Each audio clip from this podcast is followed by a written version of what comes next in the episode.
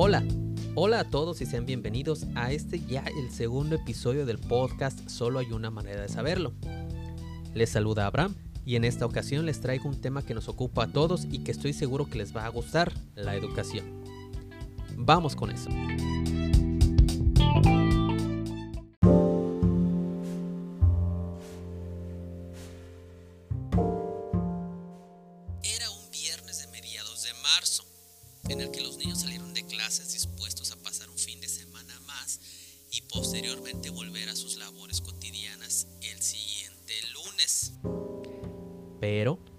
Una decisión que sorprendió a todos, de la noche a la mañana se anunció el cierre de escuelas, oficinas y en general de todas las actividades denominadas como no esenciales para la economía del Estado.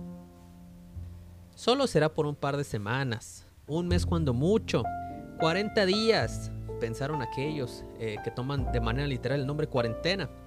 Pero con el paso del tiempo y al ver que la cosa no mejoraba, con ese tema que ya se había convertido en parte de nuestro vocabulario, el coronavirus. Esa palabra que ya era uno con nosotros, al igual que las mascarillas, el gel antibacterial y las montañas de papel higiénico que la gente se aglutinó a comprar. Que por cierto al día de hoy no entiendo por qué la gente compró tanto papel de baño. Todos sabemos que es uno de los artículos que más fácil se puede reemplazar en casa.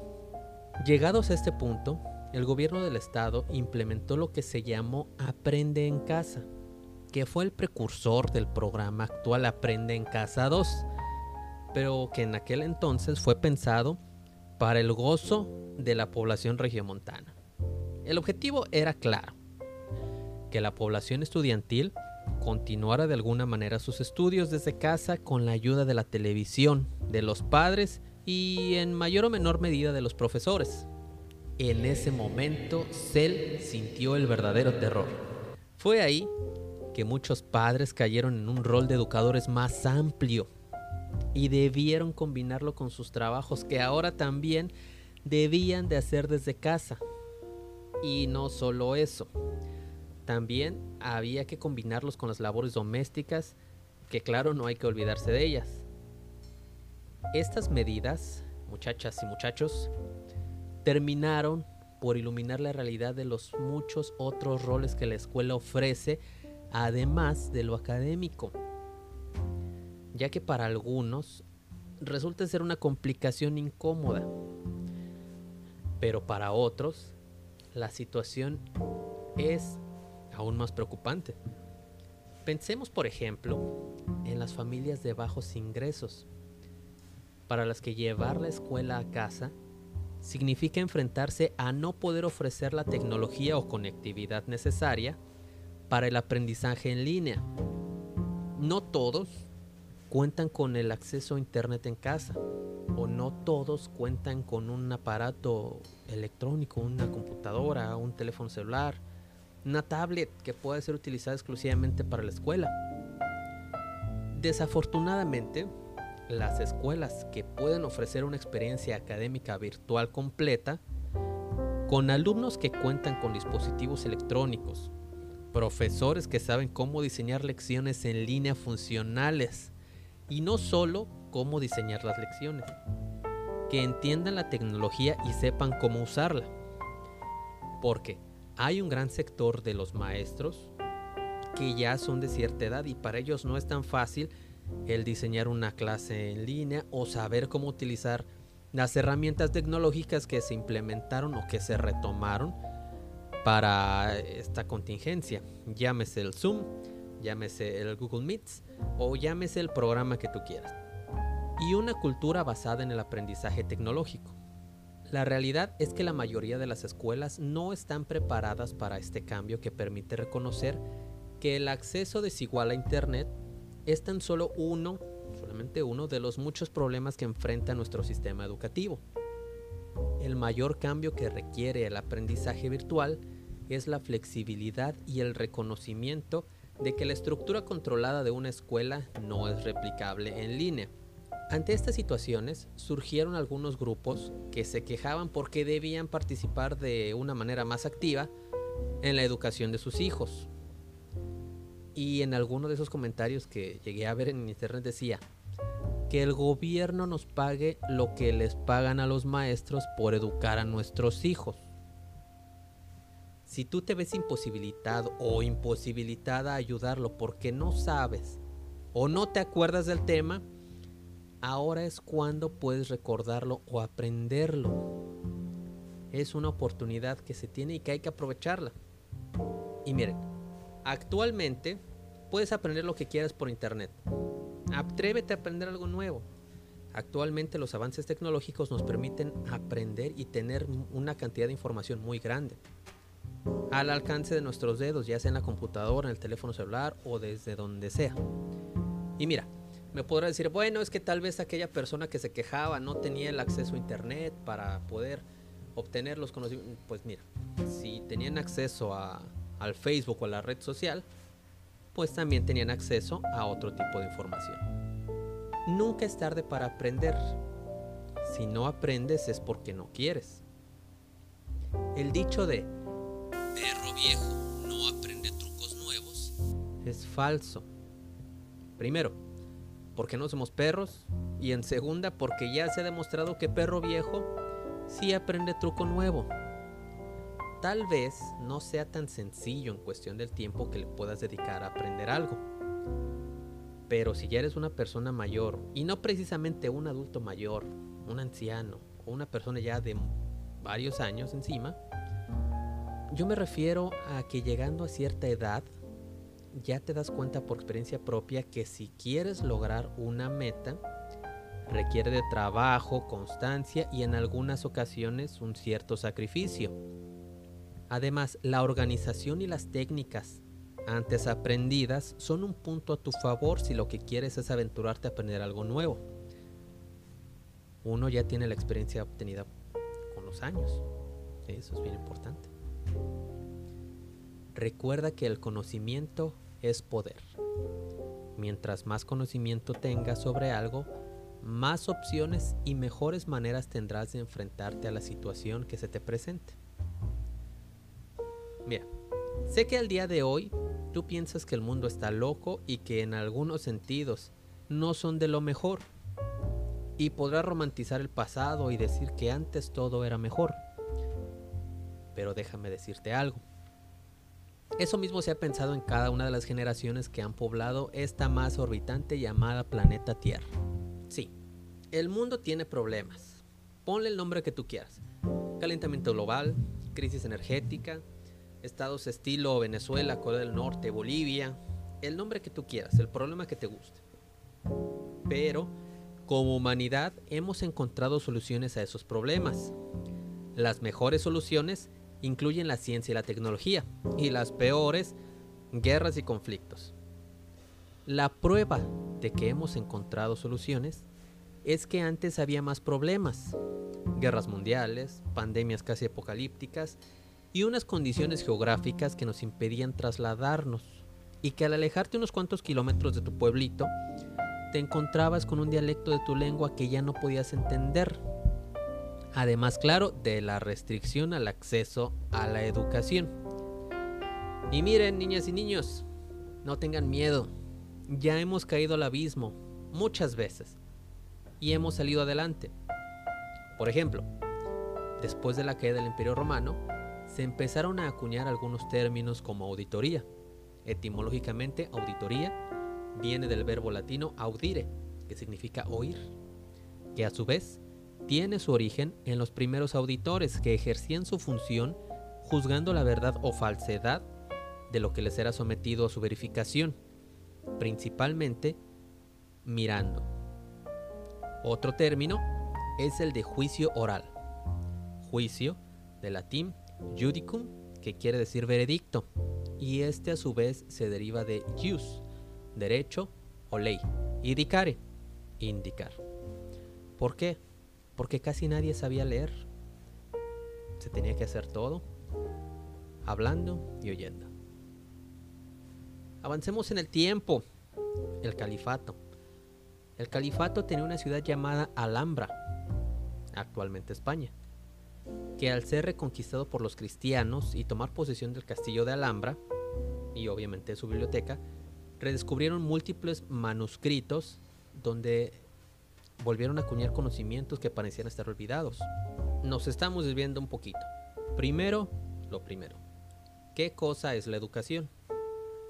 Según el diccionario de la Real Academia Española de la Lengua, educar se define como desarrollar o perfeccionar las facultades intelectuales y morales del niño o del joven por medio de preceptos, ejercicios o ejemplos. Vamos con otra definición, la de Oxford Languages. Desarrollar las facultades intelectuales, morales y afectivas de una persona de acuerdo con la cultura y las normas de convivencia de la sociedad a la que pertenece. Tomando en consideración estas definiciones, podemos resumir que educación es un proceso cultural y de aprendizaje a través del cual todas las personas podemos desarrollar nuestras capacidades cognitivas, habilidades físicas y fundamentar los valores y creencias que nos permiten actuar como buenos ciudadanos. Ahora, ya sabemos qué es la educación. ¿Qué objetivos tiene educarse o qué objetivos tiene la educación? Volvemos desarrollar las habilidades cognitivas, intelectuales y físicas de las personas, propiciar el pensamiento crítico, evaluar la comprensión de los contenidos impartidos, formar seres humanos libres de pensamiento y opinión, fundamentar los valores éticos, morales, intelectuales, sociales, culturales, humanos, entre otros objetivos de la educación. Ahora, ya sabemos qué cosa es la educación. Ya vimos algunos objetivos de la educación. ¿Cómo hacemos para que esos conocimientos sean transmitidos a las siguientes generaciones? Apelando a aquellos que tienen la creencia de que las vacunas se utilizan para implantar chips en los pobres e indefensos niños para así poder tener control mental sobre ellos, supongo que esos chips también traerán un software precargado de humanito promedio. Para la decepción de esta gente, aún y cuando te metieran la PC gamer más poderosa del mundo con todo y sus luces RGB a patadas en el cerebro, no serviría de nada. La respuesta correcta es mediante un modelo educativo. ¿Y qué es eso? ¿Qué es un modelo educativo? Se entiende por un modelo de enseñanza o modelo pedagógico a los distintos tipos de planes estructurados en función de transmitir un conocimiento a las generaciones más jóvenes, siempre apuntando a la obtención de mejores resultados, es decir, la formación más completa e integral del individuo. Los modelos educativos, niñas y niños, ya existían antes de que nosotros les pusiéramos ese nombre. Por ejemplo, las fábulas, historias con una enseñanza o moraleja estas son una especie de instructivo porque apelan a la casa, a la cosecha y a otros aspectos de la vida diaria. Los relatos son una de las mejores maneras para aprender. Tan es así que en preescolar y primaria son uno de los recursos favoritos de los profesores. El modelo tradicional de enseñanza, el más empleado a lo largo de la historia, parte del principio de que enseñar es transmitir conocimientos, que son poseídos por el educador o tutor. En este modelo, el alumno ocupa un rol pasivo. Es un mero receptor del conocimiento que el educador debe transmitirle. En este sentido, el educador ocupa todo el rol protagónico, pues debe hallar la manera de que los alumnos aprendan, como si todo dependiera de él. Como mencionaba en el relato de la introducción, la educación no es exclusiva de las escuelas y de los profesores, todos cumplimos ese rol de educador. Seguramente has escuchado aquello de que la educación comienza en casa. Por ejemplo, sabemos que el juego en los niños es una manera en la que ellos interactúan con sus padres, otros niños y con su entorno. Este juego le sirve al niño como práctica para su desarrollo. Sabemos que entre más juegues, más practicas. Entre más practiques, más hábil serás. Pero ¿qué pasa si los niños no quieren jugar contigo? No practicas y tu desarrollo es más lento. Es ahí que la labor de los padres entra en juego. Los padres deben de formar a niños con los que los demás quieran jugar. ¿Quiénes son los primeros responsables de la educación de los niños? Los padres y madres. Pero será que comprenden la importancia de su papel. Si bien es cierto, nadie nace sabiendo ser papá No es que al momento de que los hijos nazcan te llegue una actualización con el paquete de papá. La influencia que tienen los padres sobre los hijos es esencial. Lo que enseñan a los niños puede cambiar su futuro, condicionar las decisiones que tomen y la vida que decidan llevar, la mirada que tengan sobre el mundo que les rodea. En un alto porcentaje tendrá relación con lo que recibieron y aprendieron en su primera infancia. Y mira, no solo los padres, también la familia tiene un rol trascendental en la educación y formación de los niños. Pero la familia, como dijera la nanagoya, eso es otra historia. Esto que les comento de la educación proporcionada a través de los padres se verá reflejado en un futuro cercano debido a la situación que estamos viviendo. Debido al confinamiento que tenemos desde el pasado mes de marzo, al menos en México, la educación ha sufrido un cambio radical en muy poco tiempo y seguirá cambiando. Estamos en una etapa de transición hacia nuevos modelos educativos. Yo al menos no veo con que los niños vayan a regresar pronto a las escuelas. Seguramente ya has visto el video que se hizo viral hace un tiempo de un muchacho que va rumbo a la escuela. Va muy molesto se va reclamando el hecho de que tiene que ir a estudiar. De repente lanza la pregunta, ¿a qué voy a la escuela?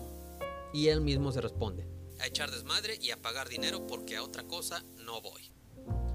Lamenta el hecho de que tiene que cruzar baldíos para llegar a la escuela y clama con furia desmedida que le presenten a aquel que tuvo el atrevimiento de inventar la escuela para poder ajustar cuentas a puño limpio y así consolidar su verganza. La primera vez que lo vi me pareció muy divertido y todavía me reí mucho cuando lo volví a ver para hacer este podcast. Pero, ¿a qué viene el relato del muchacho este? Bueno, la verdad es que esa actitud y en general esa forma de pensar es algo muy común en nuestra sociedad mexicana y supongo que en Latinoamérica también. Y lo digo con conocimiento de causa, lo he vivido de primera mano. En los últimos meses de tercera de secundaria, escuché decir a un compañero algo así como, ya nada más acabando la secundaria, me voy a vivir con mi novia y me voy a trabajar a la hora con mi papá. Luego agregó, la escuela ya me tiene harto. El responsable de aquellas declaraciones era alguien a quien la apodaban el negro. Un pandillero local, lacroso y muy desobligado. Años después, supe que el plan del negro no había salido del todo bien. Se había separado de la novia, había abandonado a sus hijos y ahora era uno de los felices habitantes del penal del Topo Chico. ¿Qué cosa hizo creer al negro que ese era un modelo de vida viable? Abandonar tus estudios. La educación recibida en casa ¿Pudo haberlo salvado de tener una suite en el reclusorio? Yo digo que sí. Tú me puedes decir, es que tal vez no tenía el acceso a la educación, no tenía la oportunidad de seguir estudiando.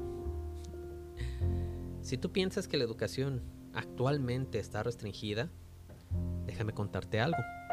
En el antiguo Egipto se le daba a la educación una gran importancia. Sin embargo, Solo había un número limitado de escuelas a las que asistían los miembros de la realeza, los hijos de los nobles, los de aquellos que podían pagar por esa educación y aquellos destinados a ser sacerdotes o escribas. La mayoría de la gente no sabía leer y no sabía escribir.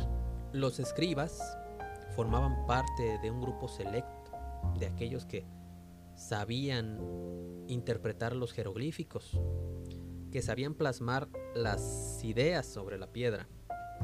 Los egipcios y egipcias del pueblo llano eran educados en su propia casa. Los hombres eran educados por hombres, siendo común que un padre enseñara su profesión a su hijo. Las mujeres eran educadas por otras mujeres, por sus madres por lo general, en aquellas tareas propias de su posición social cambiamos. La mayoría de los niños romanos recibieron su educación de sus propios padres igualmente. Eso era un patrón que puedes notar en la mayoría de las civilizaciones antiguas. Tú eras el hijo del herrero y tu padre herrero te enseñaba el oficio para que ahora tú fueras el nuevo herrero. Y así ir pasando el oficio a través de las generaciones. Si avanzamos en el tiempo, la mayoría de los niños romanos recibieron su educación de sus propios padres. A los niños se les enseñaba a tirar lanzas, usar una espada, cazar, nadar y montar a caballo quien lo tuviera. No todos tienen un caballo. Se cuidaba mucho el entrenamiento físico debido al futuro papel del alumno como defensor del imperio. Pero como la educación era muy importante para los antiguos romanos, quien se lo podía permitir gastaba enormes cantidades de dinero en educar a sus hijos. Esto obviamente eran muy pocos. Ellos empleaban a profesores particulares en el hogar. Por lo general, era más barato comprar un esclavo griego educado para enseñar a los niños que enviarlos a la escuela. En la infancia, los niños aprendían a realizar labores junto a sus padres. Los hombres a pescar y a cortar leña, por ejemplo. Y las mujeres labores del hogar. Por ejemplo, hilar y tejer. Cuando cumplían 14 o 15 años, es cuando se les enviaba oficialmente a la escuela académica, dependiendo de la clase social, género o sus talentos. Los hijos de quienes eran jueces o gobernantes recibían el cuidado de ayas o ayos, que daban instrucciones en cuanto a las buenas costumbres y modales. La educación estaba muy ligada a la religión y los niños ingresaban a la escuela entre los 10 y 12 años. Tú me vas a preguntar, ¿y eso en qué afecta al gran imperio azteca? Hubo dos tipos de escuelas. El Tepochcali, para los estudios prácticos y militares. Educación impartida por los más ancianos o los guerreros veteranos. La otra era el Calmelcac, para el aprendizaje especializado de la escritura, la astronomía, la tecnología y el liderazgo. Algo así como una universidad actual. El aprendizaje de estos conocimientos requería de una gran disciplina y eran de mayor profundidad. Entre ambos tipos de escuelas se complementaban de forma de lograr los objetivos comunitarios. También existía una escuela o academia militar especializada. Era posible que muchos eligieran esta opción, pues ser guerrero tenía una gran reputación y honor, además de ser considerada una forma rápida de avanzar, pues tomaba menos años de estudio. Hablando de algo más actual, en 1868 se promulgó en nuestro país la Ley de Instrucción Pública, la cual dio como resultado que se abrieran las primeras escuelas secundarias para las niñas. El bachillerato y la educación superior tardaron un poco más en ser accesibles para las mujeres, pero por ahí de 1871 o 1890 más o menos, egresaron las primeras estudiantes de estos niveles, siendo la enseñanza y la enfermería las alternativas ocupacionales que se les ofrecían ya que éstas eran consideradas como complementarias a la vida del matrimonio. Además, en esta misma época existieron también las escuelas de artes y oficios, esto dirigido para las mujeres, en donde se enseñaban tipografía, tapicería, bordado, pintura, costura y otras más actividades. ¿Y por qué en el pasado era tan restrictiva la educación o el acceso a la educación? Una vez más, el conocimiento es poder. El conocimiento te permite comprender tu entorno y trascenderlo. Así de sencillo. Hoy día sí. El acceso a la educación sigue siendo restrictivo. No todos tienen la opción de pagar una carrera universitaria.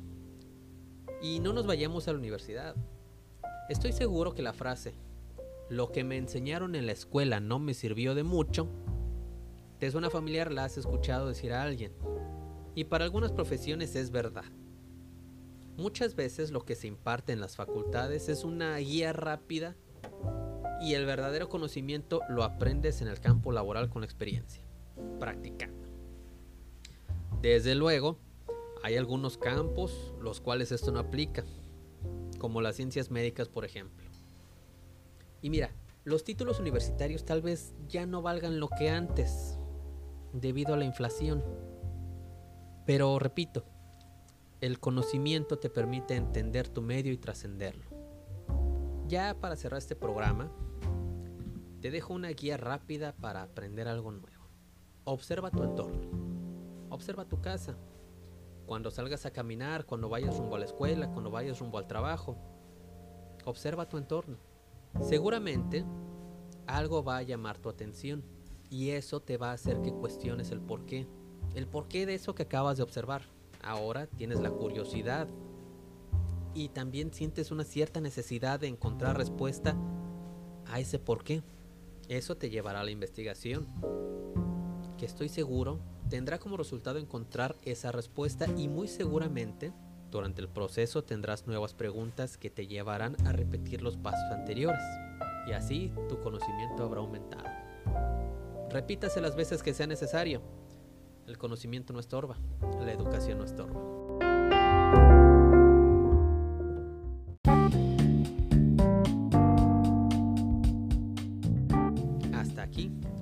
de hoy. Naturalmente se han quedado muchos temas en el tintero, que tal vez les traiga en otro episodio.